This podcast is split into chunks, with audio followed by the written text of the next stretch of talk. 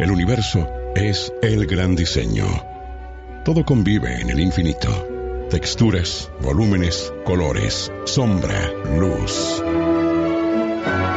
Nuestro planeta Tierra es un biodiseño que alberga diferentes formas de vida en lugares caprichosamente adaptados para su supervivencia. Los valles, las montañas, el desierto, la selva, los océanos.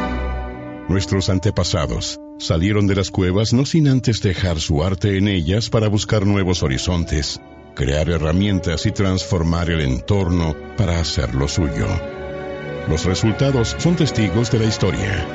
Los templos, las ciudades, los monumentos, las grandes murallas, las obras maestras del arte y la búsqueda sigue. Gabriela Payares y Mario Bellón analizarán la convivencia entre la humanidad con el diseño y la arquitectura. La columna, la arquitectura y el diseño nos sostienen. Presentan Vidriería Vía e Imperplast.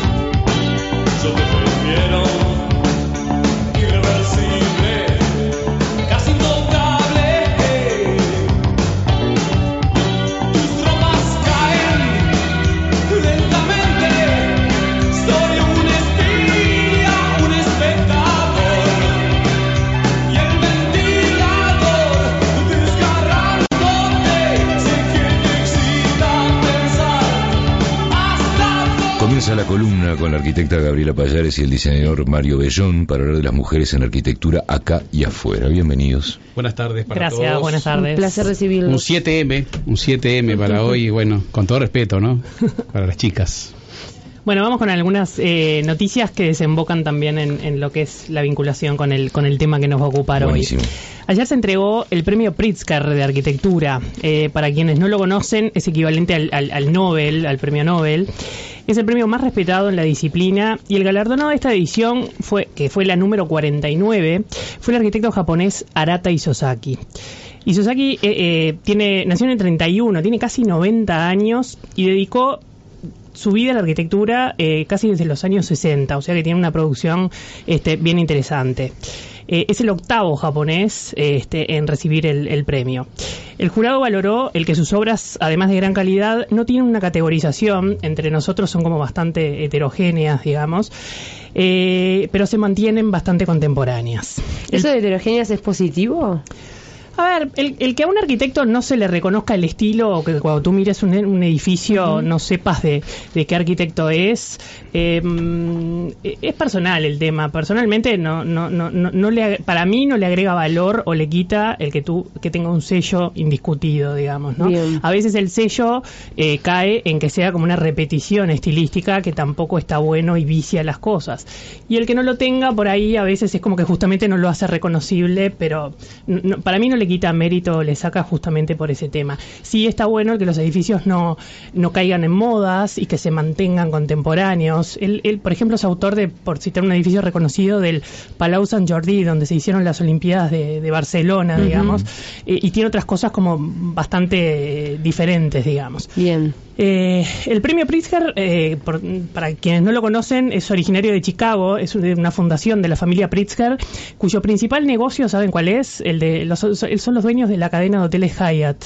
Entonces fue una familia que justamente por medio de la hotelería se vinculó mucho con la arquitectura y este y bueno y con ese tema eh, fueron filántropos y todo eso y fundaron esto. El, el ganador se lleva un cheque de 100 mil dólares y una medalla que se entrega ahora en el en el mes de abril. Bien. um, El tema con, con ¿qué, qué pasa con las asimetrías con este premio también. Hablábamos de que es el noveno japonés, pero por ejemplo, el, el premio no ha galardonado nunca a ningún africano. De Latinoamérica hubo dos o tres, Barragán, Niemeyer De y Aravena. Méndez de Arroya y Sí. Aravena. Que, y bueno, Aravena de Chile. En fin.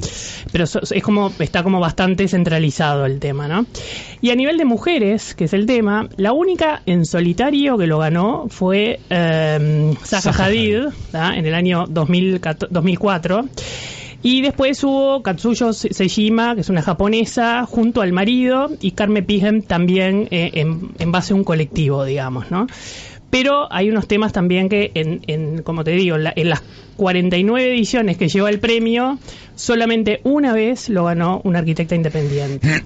hubo un tema también, eh, eh, hay, hay veces que eh, también hubo otra que fue socia de uno que ganó, eh, que re- de- denegó recibir el premio, aduciendo que prefería una vida y pasarla con su hijo antes que hacerse cargo de. En de realidad, en el caso ese de Venturi, este, el premio se le, Película se lo dio a Venturi directa, a Sí. Ventu- sí, direct- perdón, sí, a Venturi directamente y no a ella. Claro. Cuando ella trabajaba de socia desde siempre con, con él, ¿no? este, y ella se negó a ir justamente para eso. Sí, eso es bastante habitual también de que eh, de repente parejas o equipos que trabajan juntos en la disciplina eh, tienen muchas más opciones e instancias de premios al varón que a la mujer. De hecho, hace muy poco le dieron un premio a la trayectoria a Maximiliano Fuxas, es un arquitecto italiano que trabajó toda la vida junto a su señora Doriana Fuxas y bueno, se armó todo un movimiento internacional de firmas, recolectando firmas para que ese premio fuera también eh, para Doriana, digamos. O sea, los casos de Denise, Ventu- Denise Scott Brown junto con Venturi, a Venturi este, fue galardonado con el premio y todo lo demás, pero no a ella. Y ese tipo de asimetrías son las que eh, se está buscando que, corregir, ser, digamos. Lo que debe ¿no? ser volver a la casa después de recibir el premio. Te la regalo. Sin duda. Así que bueno, nada, pero acá Mario también trae algunas cosas que están pasando también a nivel local que son para realmente... No, eh, igual, eh, para seguir eh, un cachito con lo de Denise, porque también hubo un movimiento años después Sí. para, para que se le reconociera a Denise ese premio. Eh, cosa que no sucedió porque el jurado dijo que no, que de ninguna manera iban a revisar nada de lo que habían hecho, y que ellos eran hombrecitos, hechos y derechos, y habían hecho lo que correspondía, y punto. Sí, Qué o que no podían tampoco podían. refutar las decisiones de un, de, un- de de un eso. jurado anterior. digamos. ¿Y no han cambiado la pisada después de ese ejemplo? Casi que no.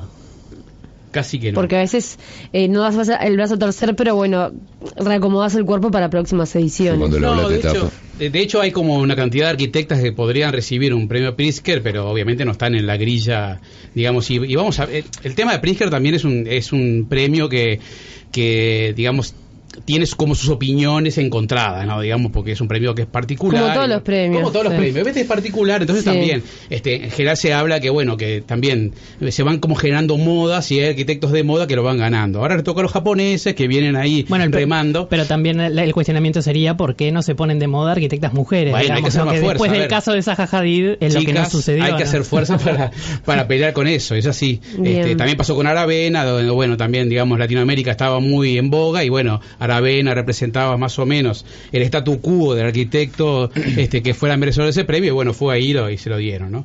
Este, una cosa interesantísima que, que sucedió, que me parece que está bueno, es que en el 2016, una arquitecta de Córdoba, Inés Moisset, que es una amiga, este, generó una página web que se llama Un día un arquitecta. Está muy buena, la verdad que es muy recomendable. Este, Un día un arquitecta. ¿Qué es lo que pasa allí dentro? ¿Qué es lo que pasa allí? Miren lo que pasa allí. Ella lo que hace es decir, bueno, este, ya que las mujeres no tenemos aparentemente mucho peso en este asunto, vamos a empezar a buscar en el mundo, este, a ver cuántas mujeres arquitectas han hecho qué cosas. ¿Eh? Y si somos merecedoras o no, diría ella, de que estemos en, eh, digamos, en, en una lista de arquitectas. El primer año, en el 2016, creo que rescató algo así como 500 arquitectas o 300 en el mundo y las puso en valor. ¿Qué quiere decir? Que bueno, las, las visibilizó, como se es un término ahora, y entre las que visibilizó está la primera arquitecta uruguaya. Es- Guarino. o sea. Ahí está, que es Julia Guarino, que, eh, se, que se recibió en 1920, eh, con sobresaliente obviamente, y que fue una de las pocas mujeres durante muchos años que trabajó este, como arquitecta en Uruguay. Hasta, creo que hasta el 40 eran tres o cuatro arquitectas.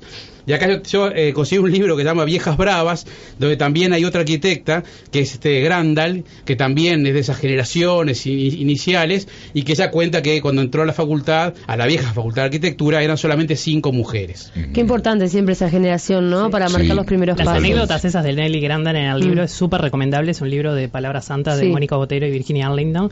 Eh, ya lleva varias ediciones y está muy bueno. Además de todas las anécdotas de, de varias mujeres en distintas disciplinas, la- la- las cuentos de Nelly este, realmente son Viejas bravas, maravillosas. ¿eh? porque no eran mujeres de esa... No, no, viejas bravas. Sí, sí, sí. Y en otro contexto, en otro contexto. ¿no? Claro. Bien. Este, eh, hoy justamente Inés me mandó un mensaje que se lanzaba en el día de mañana, la cuarta sería este, temporada de rescate de mujeres. Ya llevan una cantidad de mujeres, digamos, rescatadas del olvido, visibilizadas. Y hay una cosa que me llamó la atención, porque ellos tienen en la web una, este, como una, algo cronológico de, de las mujeres que a ver si lo puedo encontrar en algún lugar que lo tengo. Tiene un papelerío. Se le- se le- No, no, lo que- hoy traje, me hicieron trabajar, pero como. como A Mario se le colgó la laptop. Y yo soy un tipo de pa- soy viejo. Yo- ah, ¿me, lo vas a, ¿Sabes? me lo vas a decir. Un viejo bravo. Un viejo bravo. Yo, yo- voy al ensayo, al ensayo de la banda con, lápi- eh, con lápiz y sacapunta, a ver si me- se, se ríen de No, mí. por entonces. favor. Bueno, no, una cosa interesante que encontré que la primer mujer que figura en esa cronología es Octavia Minor, que nació en el 64 antes de Cristo. Esa es la precursora Esa de la las precursora. mujeres arquitectas en el mundo. Ella, ella hizo, este, fue hermana del primer emperador romano, Augusto, eh, Octavio, que fue hijo, hija de Augusto, y este, lo que ella hizo importante, aparte de que le hicieron algunas construcciones en su honor, o ella misma la regentió, no lo tengo muy claro, es que este, fue una importante mecenas. Ella fue contemporánea de Vitruvio Ajá. y, sí. y de este y de Virgilio. A estos dos señores, esta mujer los tenía, o sea, los eh, hacía mecenazgo con ellos. O sea, les daba vida, les daba vida. Les daba vida, pobres muchachos que, que tenían poca cosa para decir. Así que Octavia Minor, 64 antes de Cristo, 11 antes de Cristo, es la primer mujer precursora, apoyadora, empujadora de la arquitectura. Así que bueno, es un dato interesante. Eh, entren en un día una arquitecta que está es muy interesante este y el trabajo de Inés quien es una arquitecta de Córdoba Argentina ella tiene una publicación con, con su marido su ex marido que se llama 3060 es una publicación muy in- interesante importante de, de Argentina y bueno este hace ese trabajo Eh, seguimos en un rato con más mujererío Más mujerería, ¿a usted le parece bien? Yo sí, yo, me encantan, me encantan las mujeres. Vamos a la pausa y continuamos conversando con la arquitecta Gabriela Payares y el diseñador Mario Bellón. Justamente las mujeres en la arquitectura acá y afuera y qué está pasando con ellas. Imagina un espejo, un diseño moderno. Imagina en cristal la mesa de tus sueños. Mejor de la vida refleja tu interior. Día, Imagínalo en cristal. Día, los cristales del mundo. 2487-0707. día. Cacho, ¿qué es eso de que estás impermeabilizando con una membrana líquida? Momentito, es la famosa Imperla G4, pero ahora en membrana poliuretánica. Pero membranas líquidas hay muchas. No, no, la Imperla G4 es mucho más que una membrana líquida. Es un sistema revolucionario que además de la pintura ya te trae incluida la malla textil de refuerzo. Fácil de instalar y dormís tranquilo, por más que llueva. Imperla G4, con malla de refuerzo antifisuras. Garantía total. Importe y respalda Imperplast. Vivimos en una época donde la comunicación y estar conectado lo es todo, y creemos que cada empresa o emprendimiento merece la oportunidad de obtener un servicio personalizado que enriquezca al máximo su potencial. En Bloque, creamos y desarrollamos plataformas digitales a medida, logrando así satisfacer al máximo las necesidades de cada uno. Bloque, Design and Coding Factory. Comuníquese al email hola bloque.com.uy o por nuestra web www.bloque.com.uy. Cultura, actualidad, historia. Viva la tarde. Muy bien, seguimos conversando con la arquitecta Gabriela Payares y el diseñador Mario Bellón en esta columna que se llama casualmente La Columna, eh, para hablar de las mujeres en arquitectura acá y afuera. Y bueno, hay muchos datos interesantes de, de mujeres que han sido enterradas por la historia, este, y, ellas y sus talentos, ¿no? También, ¿no? Exactamente. Bueno, ya, ya, ya hablábamos de, de, de ese trabajo que se está haciendo para, re- para el rescate y la visibilización. Y, y bueno, a, ver, nosotros este, hoy vamos a hablar un poco de mujeres este, en Uruguay, qué es lo que está pasando con las mujeres en la arquitectura. Y lo primero que tenemos que mirar es, bueno, qué, pasa en, en la facultad de arquitectura, donde las mujeres este, y los hombres son formados, ¿no? En los últimos años, el- la matrícula de, la Facultad de Arquitectura ha ido, se ha ido modificando hacia una- un aumento en la matrícula femenina en detrimento de la matrícula masculina. Hoy, este, más o menos anda en un 65% de mujeres y 35% de hombres. Esto marca de alguna manera, digamos, como, como un rumbo que se viene manteniendo. O sea, que, que esto es como, es algo que viene en el tiempo y que aparentemente, eh, digamos, está hablando de que, digamos, las mujeres, este, en definitiva, en poco tiempo van a pasar a ser una mayoría absoluta dentro de la facultad. Esto este, ha generado algunas, algunas cosas, como por ejemplo analizar eh, quiénes les enseñan a este grupo de gente conformado mayoritariamente por mujeres y minoritariamente por hombres. Y ahí hay una cosa que es interesante.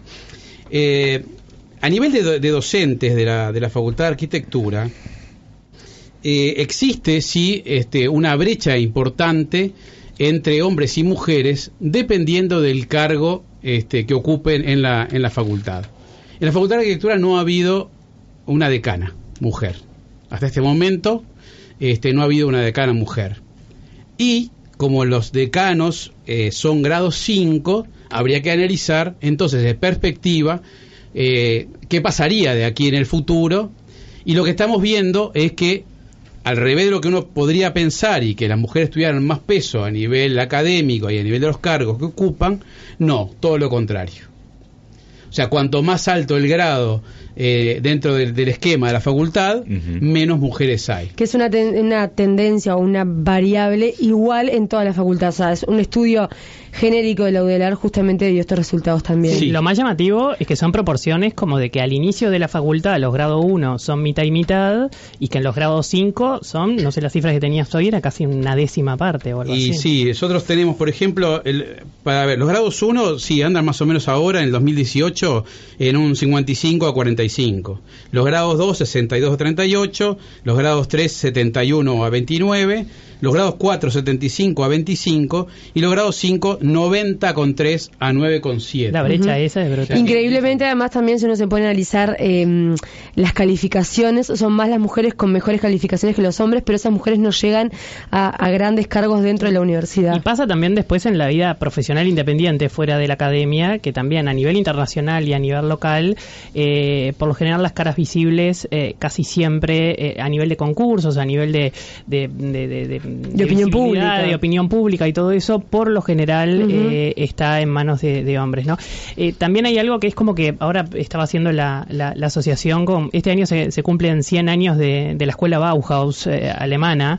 Y justamente hace, en 100 años poco se pudo corregir ese tema. En Bauhaus justamente también eh, en, ahora en esta celebración se visibiliza la situación que hubo de varias mujeres que eh, cuando entraban a la, a, la, a la escuela eran derivadas a talleres de artes menores, a tapicería, a, a pintura, a tejido y ese tipo de cosas. Muchas de ellas crearon obras increíbles como Annie Albers, por ejemplo, pero dentro de eh, la- las mandaban como a las artes menores y la arquitectura siempre estaba como fomentada para que fueran áreas de varones. Y de hecho muchos de los que eh, fueron reconocidos como Mies van der Rohe y otro montón más siempre tuvieron a su lado mujeres eh, trabajando con ellos y o casualidad coincide la época de de repente de, de mayor efervescencia este de producción con cuando estuvieron asociados con esas mujeres ¿no? o sea que Y- hay mucho trabajo para hacer en Y eso también da un mensaje, ¿no? No es hombres contra mujeres, es hombres y mujeres trabajando Totalmente, juntos a la y complementarios, digo, totalmente. Acá hay una, una perlita muy interesante, porque hablando de la Bauhaus y eh, eh, Walter Gropius, que es uno de los El- fenómenos uno, de la sí, arquitectura mundial, decía en 1921, nos pronunciamos básicamente en contra de la formación de arquitectas. Eso decía eh, Walter Gropius en esa época. El que estaba en esa época a la vanguardia de, de- de la innovación, Te- te- ¿no? Le apedreaban la casa, sí, igual, pero no, pero se la apedreaban porque eran raros, ¿no? Y el eh, otro amigo, el otro amigo que es Le Corbusier, decía sintéticamente, acá no se bordan almohadones. Y bueno. Así que vayan llevando, chicas. Se le van cayendo ídolos. Al- alto, de- alto desafío este, para, para, para el género a nivel es es a nivel internacional, digamos, ¿no? Pero bueno, las cosas se empiezan haciendo por casa y sobre todo a nivel educativo, ¿no? En la academia y en la casa de uno, este, porque la- siempre el trasfondo está en, en ese tema, ¿no? Sí, por supuesto que, que es necesaria la militancia o la voz de las mujeres para que puedan hacer notar estas cuestiones, pero qué tan importante es también que el compañero varón, el compañero de al lado, pueda visibilizar estas cuestiones, porque a veces uno como hombre si ve que los de arriba se manejan de determinada manera, no se anima a corregirlo, pero bueno, creo que la invitación está a, a que sea un compromiso de todos y no solamente del género. que cuando elegís un marido también elegís un es como un primer so- así como dicen que el socio es el estado digamos tu primer socio en realidad también es tu pareja es el que permite o no y te da el, el- el- el- las alas o no para desarrollarte. Y si no te las da pero tú elegís estar con él es bueno hacerse cargo de esos temas también ¿no? Sí, por supuesto en la pareja, pero también a nivel laboral, ¿no? Este, si, si tal vez ese grado, ese grado 5 eh, tiene tendencias machistas al nivel de trabajar y bueno, yo soy grado 3 y tengo una compañera que no le permiten crecer, bueno, impulsarla y ayudarla desde mi Totalmente. posición de hombre a que pueda también... No, desde la posición que tiene, no solamente como posición Sí, de hombre, la- desde su jerarquía, ¿entendés? No, pero digo, si son los dos grado 3, los grados 5 no los dejan avanzar, a- como hombre a la misma posición ayudar a que la mujer Bueno, pero es pueda como avanzar. cuando también con la brecha salarial, haciendo la misma tarea en cualquier empresa, de repente un hombre tiene mayor salario que una mujer y no sé cuántos dicen, ah, no, rebájenme el sueldo o compartimos la diferencia, Exacto, ¿no? por Hay que eso ver digo, ese tema. por ¿no? eso digo, la invitación es por supuesto que las mujeres este Se tengan empoderen, voz, empoderen no, tengan voz, eh, no, tengan voz en su li- en su lucha, pero también que los hombres puedan compartirla. Eh, bien entendida, trabajando juntos, Sí. no desde el radicalismo, por lo menos esa es mi posición. Hay que convencer, ¿no? Es como, como pasa siempre.